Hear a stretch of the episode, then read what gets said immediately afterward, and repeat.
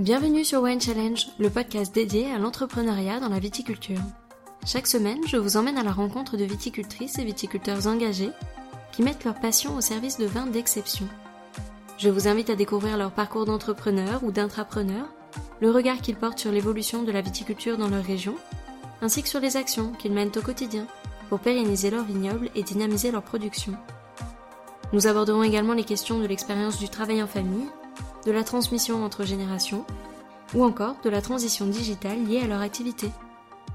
Je vous souhaite à toutes et à tous une très belle écoute.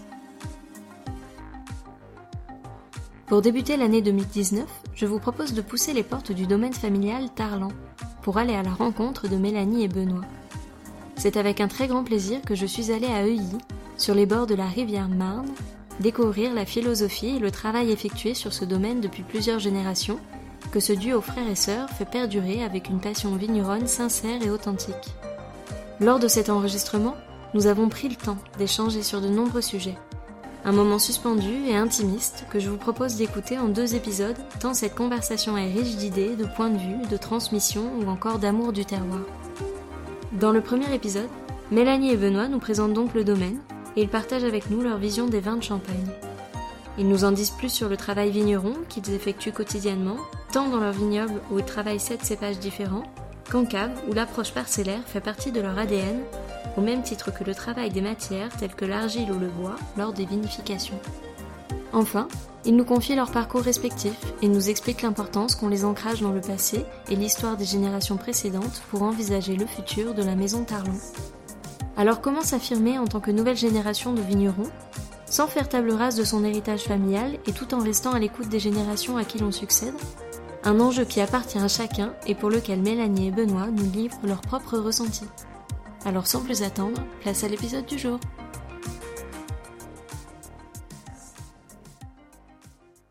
Bonjour Mélanie, bonjour Benoît. Bonjour Alexandra. Bonjour Alexandra. Merci de m'accueillir sur le domaine. Je suis ravie de venir à votre rencontre et d'en savoir un petit peu plus sur vos méthodes de travail, sur votre philosophie et votre façon de penser le vin de champagne. Pour commencer, je vais vous donner la parole pour que vous puissiez euh, parler un petit peu de la maison, euh, qui l'a créée, depuis combien de temps elle existe, combien de générations se sont succédées jusque vous. Eh ben, Benoît Tarlan, donc je suis vigneron à Ouilly depuis euh, un millésime chaud en 1976. Mélanie Tarlan, je suis euh, vigneronne à Euilly depuis un millésime, euh, paraît-il, compliqué, 1980. Nous, on est la, génération actuelle, on est la douzième génération. On a évidemment un, une histoire importante et on a eu cette chance de connaître aussi les, générations euh, précédentes. Nos, parents sont toujours là et, et, et les aident toujours. On a aussi connu nos grands-parents, nos arrière-grands-parents. Cette euh, fierté d'être vigneron nous a été aussi euh, amenée par les générations précédentes.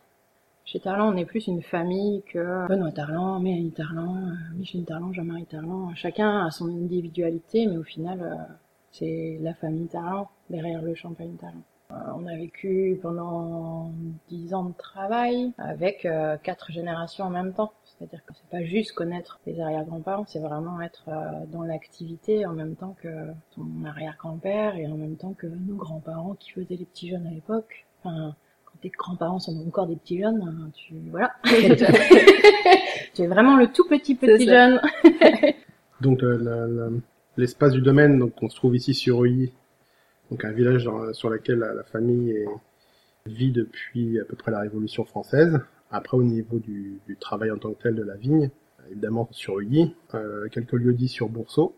Et après, il y a aussi le côté maternel, les villages de Celles-les-Condés et Saint-Agnan. Euh, on a aussi euh, des jolis vignobles avec euh, une pente totalement différente par rapport à lui. Et voilà, on a la chance de, travailler sur différentes typologies de sous-sol, différents cépages aussi. On a vraiment un, patchwork de, travail assez grand et éclatant. Et on aime justement vinifier, travailler ces petits détails de façon bien identifiée et bien réelle, ce qui permet après d'avoir une vision, en tout cas une vision du vin beaucoup plus dynamique et beaucoup plus claire. Et donc là, vous travaillez sept cépages sur le domaine. Qu'est-ce que ça apporte et quelle est la valeur ajoutée pour vous par rapport au vin et à l'âme que vous voulez mettre dans vos vins? Ils sont déjà pas nés par hasard. Ces sept cépages, ils ont justement, quand on parlait du côté quatre générations, c'est suite à une discussion avec les aïeux. L'envie euh, s'est présentée de travailler et de goûter ces anciens cépages. tu peux plus le raconter que moi, parce qu'à ce moment-là, moi, j'étais encore euh, à moitié là, c'est-à-dire que j'étais là pendant les vendanges et les moments phares, on va dire, mais j'étais encore dans les études, alors que Mm, mm. c'était plus toi à ce moment-là. Moi, c'est des dis- discussions un peu dominicales avec l'arrière-grand-père. Alors, euh, on finit le repas du dimanche et puis on vient parler de, de la vigne, de, de ce qui va, ce qui va pas. Et puis, euh, t'as l'arrière-grand-père qui commence à te parler du petit meulier, qui dit ah c'était bien, mais on n'avait pas souvent des raisins. Par contre, quand t'avais des raisins, ça donnait des vins assez intéressants. Mais à la fin, il dit mais de toute façon, ça produisait pas. Donc, bon, après, tu, tu sens un peu les, les problématiques d'un- d'une autre époque. Mais tu entends aussi que quand ça, de- quand ça donne des raisins, t'as des beaux vins. Donc moi j'ai saisi ça et je me suis dit bon bah tiens et si on se repenchait euh, sur le petit meulier qui est par rapport à, à cette région de la vallée de la Marne qui était plus important et puis dans, dans l'approche expérientielle je me suis dit bon pourquoi pas mettre aussi le pinot blanc l'arbane qui même s'ils sont plus méridionaux par rapport à cette région là pour moi ça me permettait de comprendre plus globalement de se réapproprier de réapprendre une relation avec cette plante là c'était le premier projet nous on l'appelle euh, c'est planté quand tu vas en bas de la vigne, tu as les B, les A, les M. Donc c'est devenu BAM, mais au départ c'est vraiment une forme de... C'est une technique pour même se rappeler comment, comment tu les perçois dans la parcelle. Et suite à ce travail autour des BAM, bon après sont venus, c'était le projet 1 autour des anciens cépages, et euh, depuis 4 ou 5 autres projets qui sont venus euh, s'additionner juste pour avoir aujourd'hui les, 7 cépages. Donc je fais juste une petite précision peut-être Oui. pour les auditeurs ou auditrices qui ne connaissent pas forcément la maison et qui vous découvrent là au micro. Euh, tu parles de BAM, euh, donc c'est le nom d'une de vos cuvées. Du coup, on, là, on comprend mieux euh, justement l'appellation BAM parce que pour certains, ça peut être une simple onomatopée et qui est euh, décorrélée justement d'une histoire sur le terroir. Donc, euh, je trouve ça intéressant de le rappeler. Oui, c'est pédagogique en fait, c'est c'est aussi parce qu'à l'époque, euh, aujourd'hui on en entend un peu plus parler de ces anciens cépages, mais à l'époque, de dénoncer leur nom, euh, bon. Ouais, tu le répétais trois fois. euh, petit me, petit meunier, non, petit mêlier. Arba, ar quoi ouais. Bon, enfin, c'est- Ça reste valable aujourd'hui, hein, mais euh, on aime tous les cépages. On aime justement cette richesse de, de la diversité. Évidemment, il y en a certains qui peuvent avoir une personnalité un peu plus spéciale, mais ils ont tous leur grain de sel. Et quand, quand tu aimes les vins, quand tu aimes le goût, avoir un, un élément qui t'apporte un grain de sel, ça, ça relève et ça met en, en- en perspective d'autres arômes. Donc tant qu'on a ça, tant qu'on a cette richesse gustative, nous on aime le travailler et le ressentir dès le départ au niveau de la vigne. Et donc, justement, les différents cépages, vous les travaillez en parcellaire ou est-ce que vous préférez l'assemblage ou vous faites un, un peu des deux? Comment ça fonctionne? Oui, on travaille en parcellaire euh, au niveau de la vinif. Et après, en fonction de comment le vin va se réveiller euh, sur un millésime, on va soit l'assembler, soit le garder en parcellaire. L'approche parcellaire, c'est aussi, pour moi, c'est une forme de réappropriation de la dynamique champagne par l'approche vigneronne. C'est c'est une autre vision, un autre spectre de vision par rapport à un paysage. Alors, l'approche de l'assemblage, elle existe en Champagne, elle a été euh, mise en avant, elle, peut avoir du sens d'un point de vue euh, climatique pour arriver à, lisser ces problèmes climatiques. Mais si tu reprends la, la dynamique euh, vigneronne d'un territoire, nous, on est ancré par rapport à un territoire. Il y a des vignes qu'on travaille, elles ont été plantées par nos arrières ou arrière-grands-parents et appartenaient encore aux générations d'avant. Donc, il y a quand même un lien par rapport à un territoire qui est fondamental par rapport à la façon dont tu, dont tu travailles au jour le jour. Donc, le rendre abstrait par l'assemblage, c'est finalement perdre un peu un, un lien essentiel entre un travail humain et une origine. On a eu cette chance, c'est-à-dire que hum, notre père et grand-père faisaient déjà des travaux et des vinifications parcellaires pour quelques cuvées. Nous, on a simplement suramplifié l'approche. C'est-à-dire qu'au lieu d'avoir simplement deux ou trois vignes vinifiées séparément, on s'est dit, bah, remettons tout à plat et chacune des entités de sous-sol doit être pressée, vinifiée, élevée séparément. Seulement à la fin, on se pose la question de l'assemblage, qui est pas systématique, qui est pas obligatoire, qui est aussi qu'une vision de l'esprit. Hein. Quelles sont les autres euh, typicités de la maison? Est-ce qu'il y a du passage en bois? Est-ce qu'il y a des tests qui sont faits? Comment est-ce que vous travaillez? Concernant le travail en cave, euh, encore une fois, c'est l'idée d'avoir un, un chemin qui permet d'avoir une expression de texture de vin, gustative des vins, avec une, une dynamique dans le temps des vins. Donc pour arriver à ça, euh, il n'y a pas un seul outil qui soit parfait pour tout. Aujourd'hui, on est plutôt rentré justement avec cette dynamique de, de parcellaire. Le travail sous bois présente euh, trois quarts des, des vinifications sont dans des petits tonneaux.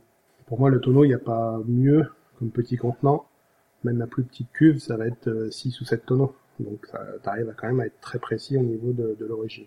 Et en plus, le tonneau, il a aussi une forme de respiration qui permet à, un vin, en tout cas s'il a les, les, épaules nécessaires pour grandir, on est plutôt dans cette approche de dire on lui prépare ses respirations futures.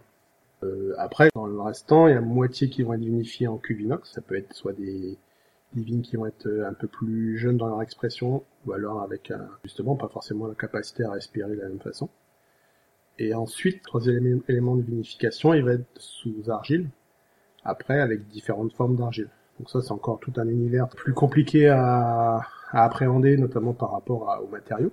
Mais c'est excellent d'un point de vue euh, perspective euh, de différence gustative. Il y a quand même plein de choses à découvrir. Il n'y a pas une réponse. Euh, il y a plein de ressentis gustatifs avec les différentes formes d'argile, les différentes cuissons, les différentes origines. Et d'où vous est venue l'idée de vouloir travailler avec l'argile? De diverses rencontres, de diverses dégustations. Ouais, c'est ça. C'est des amis vignerons dans d'autres régions qui travaillaient ça soit de façon anecdotique et d'autres de façon quand même importante. C'est quand tu dégustes des vins et tu te tiens, c'est bluffant. Tu vois la gestion du tanin. Enfin là, c'était une vinification en rouge avec une, expression euh, des tanins qui me surprenait. Après la question, quand t'es vigneron, tu dis, ben, nous avec nos vins, comment ça pourrait se combiner, quelles réactions on pourrait avoir? Donc là, tu commences à poser la première question, et puis après, bah, la suite de l'histoire, c'est, et si on le faisait? Oui, mais si on le fait, qu'est-ce qu'on prend comme amphore, et quelle argile, et etc., etc. on va dire dans le questionnement des choses et dans l'appréhension, ça va faire dix ans. Et concrètement, dans le travail réel, euh, c'est de mes premières amphores là qui sont derrière toi. C'est 2011, 2000, euh, enfin première élevage 2011, première vinif 2012. Et comment était perçue euh, cette nouvelle envie par vos parents euh, ou grands-parents quand vous avez parlé de, de ce nouveau moyen de, de, vinifier, de cette nouvelle matière? Donc ça reste de l'ordre de la découverte. Chez nous, tout le monde est plutôt positif. On n'a jamais eu de frein là-dedans, c'est-à-dire que entreprendre de nouvelles choses, découvrir, déguster euh, tout ce qui concerne la vigne, le vin, des nouvelles choses. Euh, on est familialement plutôt encouragé dans ça. Donc au final, je dirais pas que poser de d'interrogation plus que ça. Après, c'est plus comment la vinif euh, se fait quand en effet tu avais les vins dans les premières amphores. On ne va pas avoir une barrière frontale, on va nous dire plutôt pourquoi pas, mais, mais montre. C'est-à-dire c'est par l'essai, c'est par l'expérience qu'on arrive à avancer. Et on est plutôt dans cette forme de raisonnement-là, c'est-à-dire qu'on va pas non plus passer 107 ans à se poser la question est-ce qu'on va le faire, est-ce qu'on va pas le faire. Non, s'il y a du sens, un sens humain, un sens technique, on essaye, on donne les moyens pour essayer. Alors un essai, ça reste un essai, hein, c'est-à-dire que tu vas pas euh, mettre au péril toute la branche, par exemple, mais on essaye. Et puis si ça marche, ça marche, si ça marche pas, c'est pas grave. Tu rebondis et ça continue. Non, non, les anciens, pas, les poils n'ont pas été hérissés. Après, c'était pas quelque chose qu'ils avaient essayé eux-mêmes. C'est-à-dire que contrairement à notre père qui est quelque part revenu au tonneau, euh, même si son père l'avait fait également, mais lui avait eu une transition avec euh, justement la, la. Euh, et donc il y a eu un retour au tonneau. là, pour nous, c'était pas un retour à l'enfort. Donc c'est vrai que c'est t'as pas non plus le même attachement aux choses, le même fais attention à ci, fais attention à ça. Finalement, tout le monde est au même niveau de découverte. Moi, je me rappelle de, pour les premiers enfants, ma mère qui me dit, Benoît, j'ai eu un coup de téléphone du transporteur à Chalon. Euh, je dis oui, d'accord. C'était en vendange. C'était juste avant les vendanges 11. Et elle me dit, il, veut te livrer des bouts de cailloux sur des palettes. et elle me dit, euh, oui, oui, euh, apparemment, t'as plein de cailloux sur des bouts de palettes. Et, donc, si tu veux, il y avait l'incompréhension entre les générations, mais c'était surtout que le transporteur, il voulait me livrer des, les toutes premières enfants, elles étaient arrivées totalement broyées, brisées. Donc elles sont pas arrivées jusqu'ici. Elles sont pas arrivées jusqu'ici. C'est ma mère qui a spé le coup de téléphone, prenait rien, mais ça l'a pas non plus euh, choqué plus que ça. Hein, elle s'est dit bon bah on fait encore un essai. Aujourd'hui avec les tonneaux, on, a, aussi plein d'histoires. Et vous passez les vins en fût neuf ou est-ce que c'est des fûts qu'on connaît déjà plusieurs, euh, plusieurs Les fûts ils commencent toujours leur vie neuf. Il y en a qui aujourd'hui en bas ils ont, ont plus de 30 ans, mais ils ont été neufs un jour. Euh, Avec nos vignes. Voilà. L'idée, c'est, on essaye de ne pas faire les malots.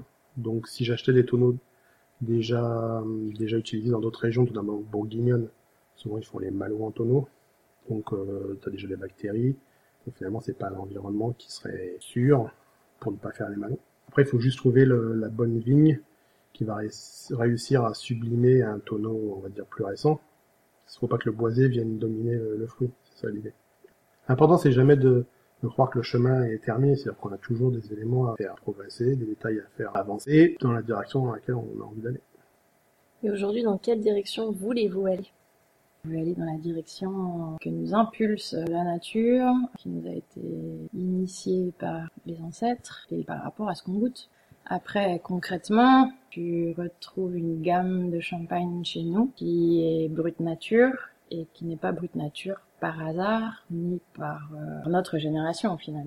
Brute nature par la génération d'avant, c'est-à-dire nos parents. Et ça le reste aujourd'hui parce qu'on est dans cette démarche de où on veut aller. On veut aller dans dans une expression euh, du vin qui est qui est entière, sans compromis quelque part, mais avec une vraie sincérité jusqu'au bout. C'est-à-dire que ce que tu as dans ton terroir, euh, il est transmis jusqu'à la fin. Et derrière ce qui, est derrière tout ça, finalement, c'est le sens humain qu'on va donner à notre travail. Pour moi, on n'est pas là pour remplir des pipelines.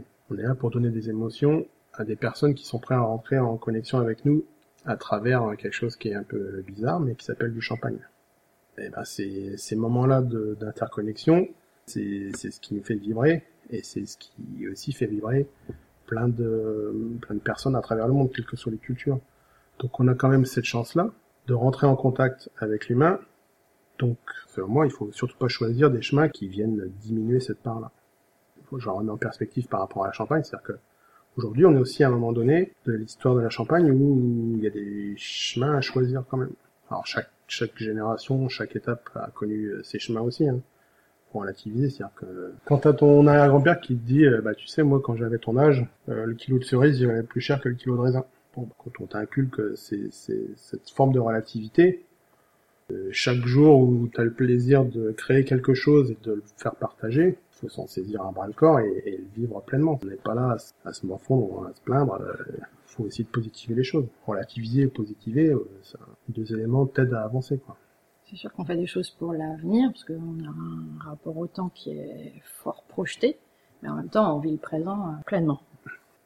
Ce à quoi on aboutit aujourd'hui et même nos idées futures, elles sont, on est capable de les mettre en œuvre parce qu'on s'est appuyé sur le travail des anciens c'est un royaume transmis. Euh, chaque génération y a passé sa vie entière, en fait. Et chaque génération a apporté euh, quelque chose à, ce qui est avant. Et voilà, nous, tout ce royaume qui, c'est vraiment c'est une chance incroyable. On ne pourrait pas faire les vins qu'on fait aujourd'hui euh, avec cette qualité, ce, ce temps d'élevage si long, ces vignes travaillées de cette manière. On pourrait pas avoir les vins qu'on a aujourd'hui sans les quatre, cinq générations puisque euh, si on parle des, des, plus, des vignes qui sont les plus anciennes, ça monte mm. à cinq générations. Ben, on pourrait pas faire ce vin, la cuvée Louis, si euh, l'arrière-arrière-grand-père n'avait pas planté euh, comme ça, et chaque génération après, elle n'aurait pas travaillé de cette manière-là. Et pour les générations futures, je ne sais pas si vous avez des enfants, est-ce que vous avez déjà réfléchi à, ce que vous, vous souhaitez transmettre? Moi, j'ai pas d'enfants. J'en ai deux, mais les préoccupations sont plus autour de Fortnite, euh, du rugby, euh, des choses plus... Essentielles. Voilà, c'est ça pour eux. Et de toute façon, non, la transmission, elle est de... Par exemple, on a été sensibilisé au goût par nos parents, façon ludique et autre. Bon, ça, c'est, ça reste des éléments, des valeurs humaines que euh, consciemment ou inconsciemment, mais même consciemment, on essaie de transmettre aux générations d'après. Mais ça reste dans ce domaine-là. Après, par rapport au travail, moi, j'essaye juste de montrer le côté positif des choses et de montrer justement les, jolis côtés du, travail qui permettent de, relativiser parce qu'un enfant, qu'est-ce qu'il veut? Il veut que ses parents soient tout le temps là. Hein. plus souvent là, maintenant moins. Euh... maintenant, pas moi, c'est moins. Mais on va dire, même malgré tout, ils le disent moins, mais ils le ouais, quand même. Euh, donc si tu veux, quand, quand tu pars quand tu fais les vendanges et que tu reviens, il est super tard et qu'il te voit à peine, il te voit juste entre deux tonneaux, etc. Et ben c'est tout. Ça fait partie de la vie. Moi je leur montre juste qu'entre deux tonneaux on peut faire une partie de cache-cache.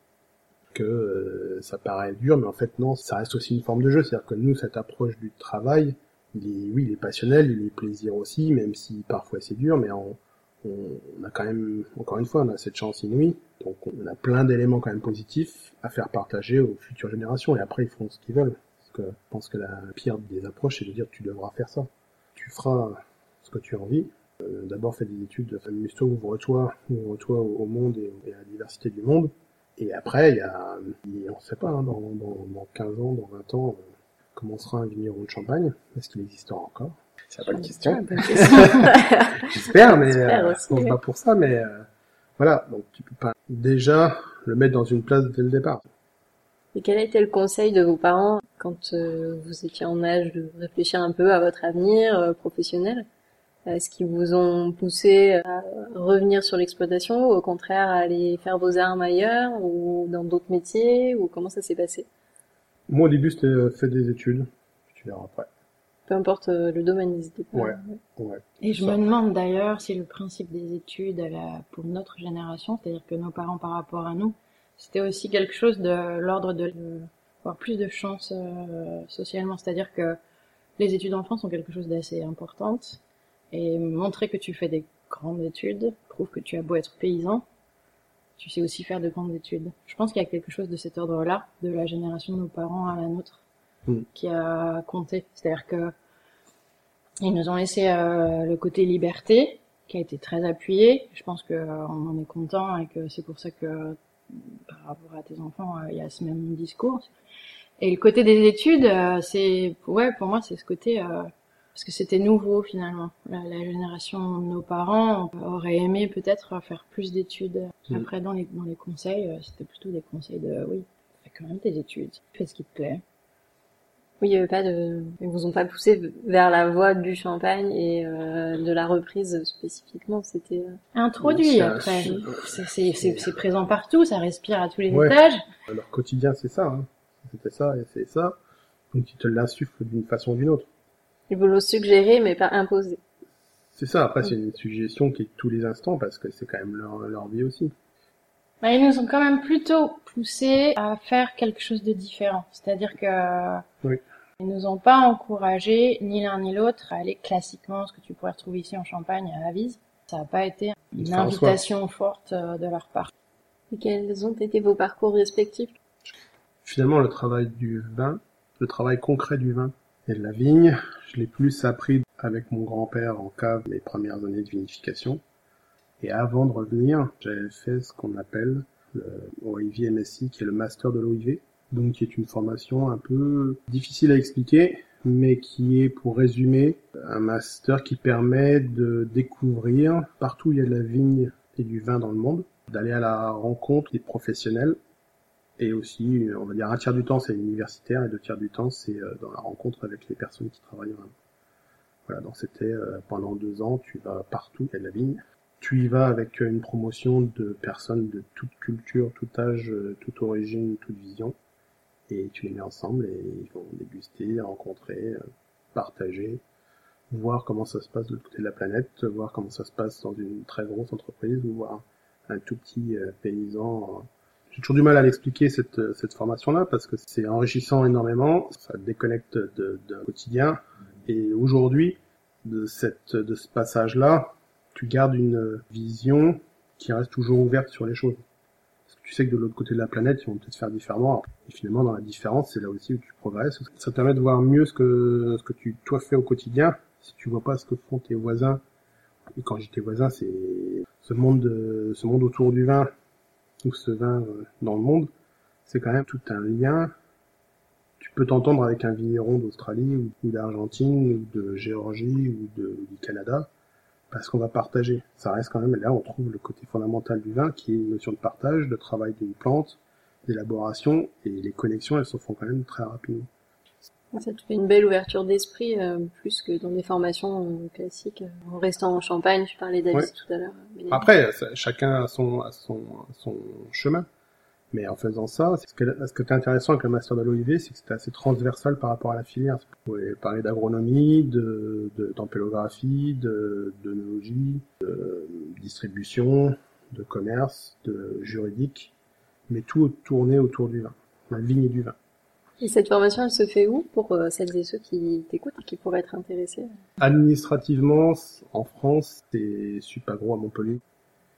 Pour moi, le rapport plus concret à la vigne et au vin, on va dire euh, vraiment récent, ou par exemple l'année dernière où j'ai suivi une partie de cours au lycée pas d'avisme et de crésency pour le côté euh, plus concret des choses qui finalement m'était nécessaire même si je suis ici liée concrètement mais avec ce besoin finalement de d'avoir une attache plus forte côté vigne côté vin pour je sais pas soit c'est personnel et avoir ce besoin d'avoir des connaissances extérieures finalement savoir vraiment quelles sont les miennes ou euh, parce que j'avais besoin de prendre du temps parce que je suis euh, souvent en déplacement ou plus lié au commerce. Et si tu laisses euh, ce qui s'est passé en fait jusqu'ici, c'est que quand, quand tu laisses le temps de l'entreprise euh, faire, ben, il te prend tout. et, et j'avais besoin de ce côté plus technique ces derniers temps. Donc là récemment, ça a été un peu ça. Juste avant, moi, de autant Benoît a terminé par l'OIV, moi juste avant de d'être plein temps dans l'entreprise, j'étais un an au Maroc dans l'entrepreneuriat. Euh, J'avais besoin de ce côté entreprendre et pas hériter, de sentir quelque chose de vraiment tu commences de rien. Et je l'ai fait avec des amis dans le cinéma. Donc c'était, euh, on a monté une entreprise de production de cinéma et photo euh, à Marrakech. J'ai fait un an. Donc ça c'était juste avant de, de revenir en Champagne-Terrain. On a des parcours un peu différents. Et si vos parents n'avaient pas été viticulteurs, vignerons, euh, est-ce que vous vous seriez tourné vers euh, le monde du vin ou pas forcément? Quand tu es étudiant vers l'âge de 20 ans, bon, tu as tes amis qui peuvent travailler par exemple des secteurs d'activité euh, qui vont faire du marketing, du commerce ou la distribution, mais ils pourraient travailler pour n'importe quel secteur d'activité.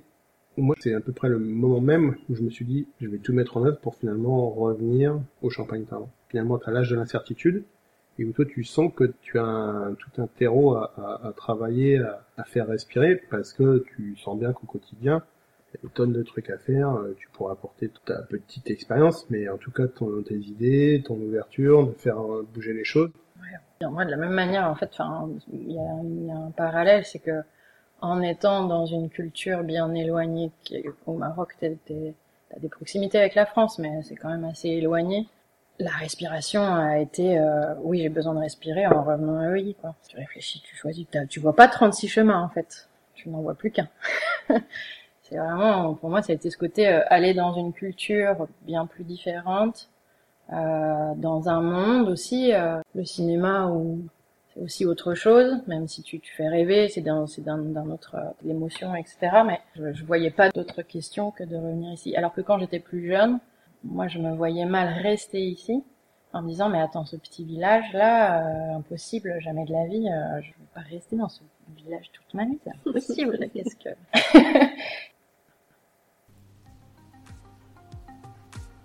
Merci à toutes et à tous d'avoir écouté ce premier épisode consacré à Mélanie et Benoît Tarlan. J'espère qu'il vous a plu et vous a donné envie d'en savoir plus sur eux. Pour ce faire, je vous donne rendez-vous la semaine prochaine pour la suite de cette conversation mais en attendant, vous pouvez retrouver toutes les informations sur la maison Tarlan et son actualité sur le site wine-challenge.com. Je vous invite également à me rejoindre sur les réseaux, sur les pages Instagram et Facebook à Wine Podcast et à partager cet épisode avec tous les amoureux du vin en utilisant le hashtag du même nom. Enfin, si vous avez aimé cet épisode, je vous invite à soutenir le podcast en vous abonnant à celui-ci et en laissant votre avis sur votre plateforme d'écoute préférée. N'hésitez pas à y liker les épisodes et si vous écoutez le podcast sur iTunes, à lui donner la note de 5 étoiles. Cela m'aidera beaucoup à donner une chance à d'autres épicuriens de le découvrir. Alors merci à vous et à la semaine prochaine